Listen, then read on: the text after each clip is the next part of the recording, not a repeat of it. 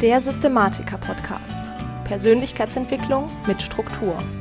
Wie du deine Richtung im Leben wiederfindest und mit Struktur deine ganz persönlichen Ziele und Visionen erreichst. Hallo zusammen und herzlich willkommen zum Systematiker-Podcast, dem Podcast für angehende Systematiker. Ich bin Lisa Schröter und heute habe ich fünf Tipps für dich, die du unbedingt insbesondere bei der Planung beachten musst, wenn du deine Ziele langfristig erreichen möchtest. Und ich würde sagen, wir starten direkt los und der erste Punkt, den ich dir ja heute mitgeben möchte, das ist, dass du die Planung von der Umsetzung trennst.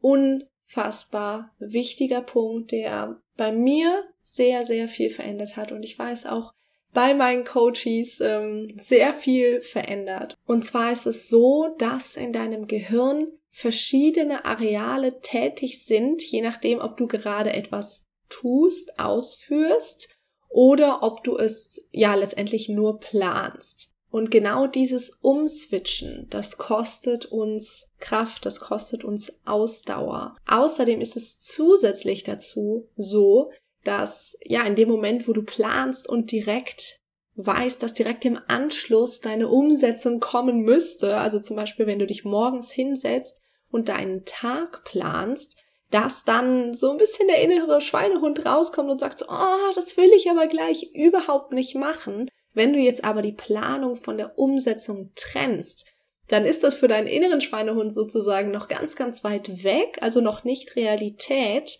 Und ja, dementsprechend ähm, interessiert ihn das nicht so sehr. Das heißt, da ist nicht so viel Widerstand in dir drin, diese Planung dann tatsächlich auch auszuführen. Also wenn du dann in der Umsetzung bist, ist der innere Schweinehund quasi überrascht und denkt sich so, okay, jetzt mache ich das halt, wie es da so steht. Genau. Das heißt, auf jeden Fall die Planung von der Umsetzung trennen. Wie machst du das praktisch? Ganz praktisch machst du das so, indem du auf jeden Fall deine Woche planst. Das heißt, Ende jeder Woche, je nachdem, ob deine Woche sozusagen an einem Freitag endet und du nur deine Arbeitszeit planst oder eben auch an einem Samstag oder, was ich dir auf jeden Fall raten würde, ähm, ob du letztendlich auch den Rest deiner verschiedenen Lebensbereiche auch mit einplanst. Also sei das Partnerschaft, Familie, Gesundheit etc ähm, dann eben im Zweifel vielleicht auch an einem Sonntag, dass du aber am Ende der Woche, am Ende jeder Woche deine kommende Woche planst. Das heißt, sie anguckst, was sind meine To-Dos, was vielleicht gibt's zu essen, was muss ich einkaufen, wann muss ich was machen. Das heißt, im Zweifel ähm, idealerweise tatsächlich auch tagesscharf, im Zweifel sogar ja ähm, Uhrzeiten scharf, ja Termin Terminscharf heißt das Ding, genau und ähm, da letztendlich guckst, okay, wann mache ich letztendlich was, insbesondere eben an welchem Tag mache ich was. Und dann zweitens abends deinen kommenden Tag planen. Also zuerst mal abends, wenn dein Tag um ist, ja, so ein bisschen abschließen, gucken, was habe ich geschafft, was habe ich vielleicht nicht geschafft. Dich bitte schön für das feiern, was du geschafft hast. Das ist immer ganz, ganz wichtig, dass wir auch das sehen, was wir geschafft haben und dann dir letztendlich den nächsten Tag anguckst. Das heißt, du schaust dir an, okay, wie sieht denn mein kommender Tag aus? Was habe ich vor? Im Idealfall, wie gesagt, terminiert. Das heißt, du weißt, okay, um 10 ist das, um 11 ist das, etc. Das funktioniert allerdings nicht für alle, wenn du das ausprobiert hast und du kriegst das vielleicht mit der Einschätzung nicht gut hin oder das ist dir auch zu starr, was dann sehr, sehr gut funktioniert, ist so eine Art Liste der nächsten Schritte. Das heißt, dass du dir aufschreibst, was steht generell für den Tag an, aber nicht einfach wahllos als To-Do-Liste aufgeschrieben, sondern das heißt, dass du das Ganze quasi chronologisch runterschreibst. Das heißt, du sagst jetzt nicht, okay, wann genau mache ich was, aber du sagst, okay, ich mache quasi immer das, was oben steht vor dem, was als nächsten Punkt da steht und vor dem, was als nächsten Punkt da steht. Da ist so ein bisschen die Gefahr, dass du dich überschätzt, dass du dir zu viel einplanst. Das heißt, gerade am Anfang, wenn du damit anfängst, schau bitte, dass du dir zu jedem einzelnen Punkt ungefähr die Zeit aufschreibst, die du dafür brauchst, ja. Manche Dinge sind vielleicht nur fünf oder zehn Minuten, manche sind aber auch ein, zwei Stunden Und ähm, ja, schreib dir da auf jeden Fall auf, wie lang du brauchst und wie viel Zeit du auch zur Verfügung hast und plan da nicht zu viel ein. Genau. Also, erster Schritt, ganz, ganz wichtig, die Planung von der Umsetzung trennen. Als zweites, ein wahnsinnig wichtiger Punkt, den du bei mir auch schon sehr, sehr oft gehört hast, der wirklich ein absoluter Gamechanger ist, ist der Turtle Step am Morgen. Ähm, was ist ein Turtle Step? Was genau ein Turtle Step ist, dazu habe ich schon mal eine Folge gemacht, aber grundsätzlich ist es diese eine Sache, die dich ja in der kürzesten Zeit den größten Schritt näher an dein Ziel bringt. Also je nachdem, wo gerade dein Fokus ist, ob das jetzt zum Beispiel Business ist, ob es Gesundheit ist, was auch immer, was ist gerade dein primäres Ziel und was ist diese eine Sache, eine ganz wichtig, die dich heute um den größten Schritt näher an dein Ziel bringt. Genau. Und ganz wichtig beim Turtle Step, du machst den direkt morgens als allererstes. Plan dir dafür in der Regel würde ich sagen so um die zwei Stunden ein. Manchmal ist es ein bisschen kürzer, manchmal ist es ein bisschen länger. Aber grundsätzlich funktioniert das mit so ungefähr zwei Stunden schon sehr gut. Da schaffst du schon wirklich gut was. Und das machst du bitte mit vollem Fokus. Das bedeutet, dass morgens dein Handy aus ist, dass du morgens nicht als erstes in E-Mails gehst oder Facebook guckst oder was auch immer du morgens sonst so machst. Das heißt, wirklich mit vollem Fokus als allererstes morgens machen. Ich persönlich mache das morgens eben direkt nach der Morgenroutine. Das würde ich dir so auch empfehlen. Genau. Ganz wichtiger Punkt. Morgens mit vollem Fokus arbeiten für eine gewisse Zeit, eben zwei bis drei Stunden, im Idealfall tatsächlich deinen Turtle Step abarbeiten. Genau. Als drittes Pausen. Wir machen viel zu wenige Pausen. Und ähm, ja, du kennst es sicher von dir, dass du vielleicht gerade, wenn man so im Flow ist, dass man da auch nicht wirklich aufhören möchte. Das Problem dabei ist, dass wir ja letztendlich uns dann ganz oft überarbeiten und dann letztendlich langfristig einfach weniger schaffen, als wenn wir regelmäßig die Pausen gemacht hätten. Ich setze mir tatsächlich für meine Pausen Wecker, also einmal vormittags für meine Vormittagspause ein und dann mittags für meine Mittagspause, sowohl zu Beginn als auch zum Ende der Pause, ja. Und das sind meine ganz normalen Trigger, die eben diese Gewohnheiten, die Pause zu machen oder dann eben auch wieder loszugehen, aufzustehen, weiterzumachen, letztendlich bei mir triggern und dann das gewünschte automatisierte Verhalten auslösen. Genau. Und ähm, genau zum Thema Gewohnheiten habe ich ja auch schon einige Folgen gemacht und äh, da kannst du auch sehr, sehr gerne einfach nochmal reinhören, wenn dir das nicht mehr so ganz klar ist, wie das Ganze funktioniert. Ich glaube, das ist die Folge 11. Ja, müsste die Folge 11 sein. Genau, bezüglich Pausen. Ähm, was du da als allererstes mal machen solltest, um das sinnvoll einzustrukturieren, ist, dass du dich so ein bisschen selbst beobachtest.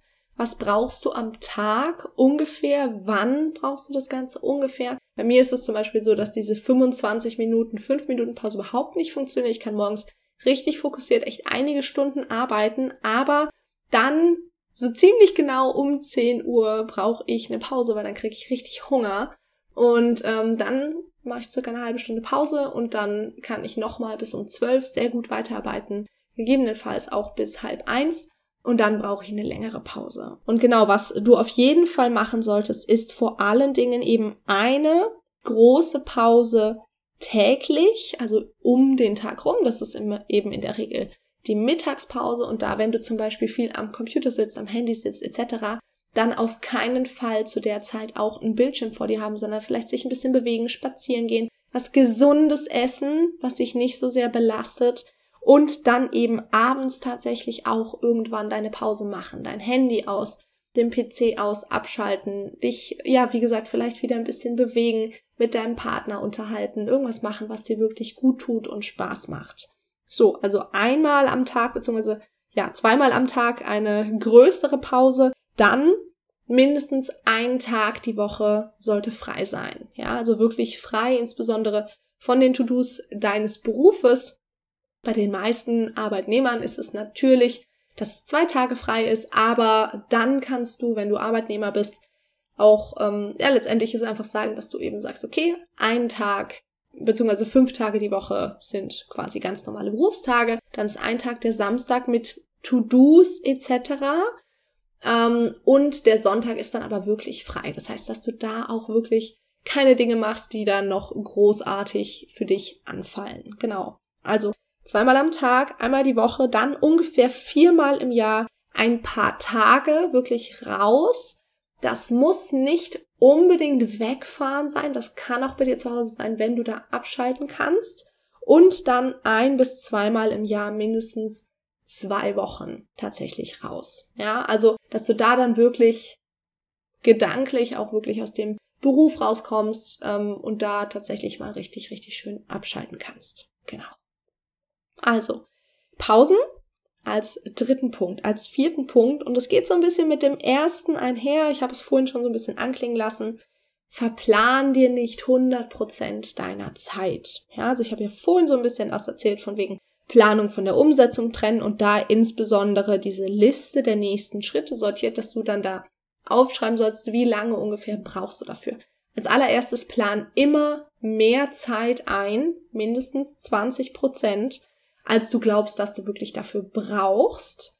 Und zweitens, und das gerade auch in der Anfangsphase, mindestens 20 Prozent deiner ja zum Beispiel deines Arbeitstages, deiner Kapazität, die du so aufbringen möchtest für deine To-Dos, mindestens 20 Prozent, besser mehr, gerade zum Anfang, verplanst du bitte gar nicht. Ja, weil es kommen immer irgendwelche Punkte dazwischen. Es kommt immer irgendwas, was total dringend ist. Irgendwer ruft an, irgendwas passiert, irgendwas klappt vielleicht bei dir nicht so, wie du dir das erwartet hast. Es kommt ein extra To-Do dazu. Und dann brauchst du diese ja, in Anführungszeichen freie, also vor allen Dingen unverplante Zeit, um das zu erledigen. Und das machst du bitte auch nicht in den extra, in der extra Zeit, die dann quasi deine Freizeit sein sollte, sondern wirklich bitte in der Zeit, die du für deine To-Dos hast, nicht alles verplanen, sondern mindestens 20 Prozent offen lassen. Und wenn nichts dazu kommt, ich wette, erstens, du hast ganz, ganz viele andere To-Dos, die auch noch irgendwo auf dem Zettel stehen. Wenn du möchtest, kannst du da was reinschieben. Ich empfehle, in der Regel tatsächlich eher das dann auch freizulassen, die Freizeit zu nutzen für etwas, was dir ganz, ganz besonders viel Spaß macht, damit das auch so ein bisschen die Belohnung ist. Über Belohnung haben wir ja letztens auch schon mal wieder geredet. Ähm, wie wichtig das für uns auch ist, damit wir ja letztendlich so ein bisschen den Anreiz haben, wenn wir was gut geschafft haben, das nächstes Mal eben auch wieder genauso gut hinzukriegen. Genau. Also als vierten Punkt mindestens 20 Prozent deiner Kapazität nicht verplanen und als letzter Punkt ganz, ganz, ganz wichtig, eigentlich wie alle vier anderen Punkte auch, aber der ist auch sehr, sehr wichtig, ist, ähm, dass du dein Ziel kennen musst. Du brauchst ein Ziel, du musst dein Ziel kennen und deinen Weg, weil es bringt überhaupt nichts, wenn du die ganze Zeit am Machen bist und am Tun und am Arbeiten und am Hasseln, aber irgendwie kommst du vielleicht gar nicht da an, wo du wirklich hin willst. Oder Du machst die ganze Zeit Dinge, die dich aber überhaupt nicht an dein wirkliches Ziel bringen. Das heißt, kenn dein Ziel und kenn deinen Weg. Ganz, ganz wichtig. Wenn du das jetzt nicht weißt, wie du das machst, ich biete zwei bis dreimal im Jahr ähm, meinen Kurs endlich in die Umsetzung an. Du kannst ähm, das da machen, da äh, erarbeiten wir das letztendlich Schritt für Schritt, wo genau du in jedem einzelnen Lebensbereich hin willst und dann tatsächlich auch, wie du da wirklich hinkommst. Du kannst dich da sehr, sehr gerne in den Show Notes äh, in die Warteliste eintragen, wenn du da Interesse hast, das nächste Mal dabei zu sein. Wenn es jetzt so ist, dass du nicht mehr so lange warten möchtest, weil es schon noch ein bisschen dauert, bis der Kurs das nächste Mal startet, dann schreib mir sehr, sehr gerne mal eine äh, Direct Message auf Instagram. Wir können auch sehr gerne mal ein Coaching vereinbaren, weil da kann ich das letztendlich und dann natürlich noch viel individueller und persönlicher mit dir speziell auch ausarbeiten. Genau. Ja, das war es tatsächlich mit der heutigen Folge. Ich hoffe sehr, dass sie dir geholfen hat, das ein oder andere vielleicht nochmal so ein bisschen in Erinnerung zu rufen.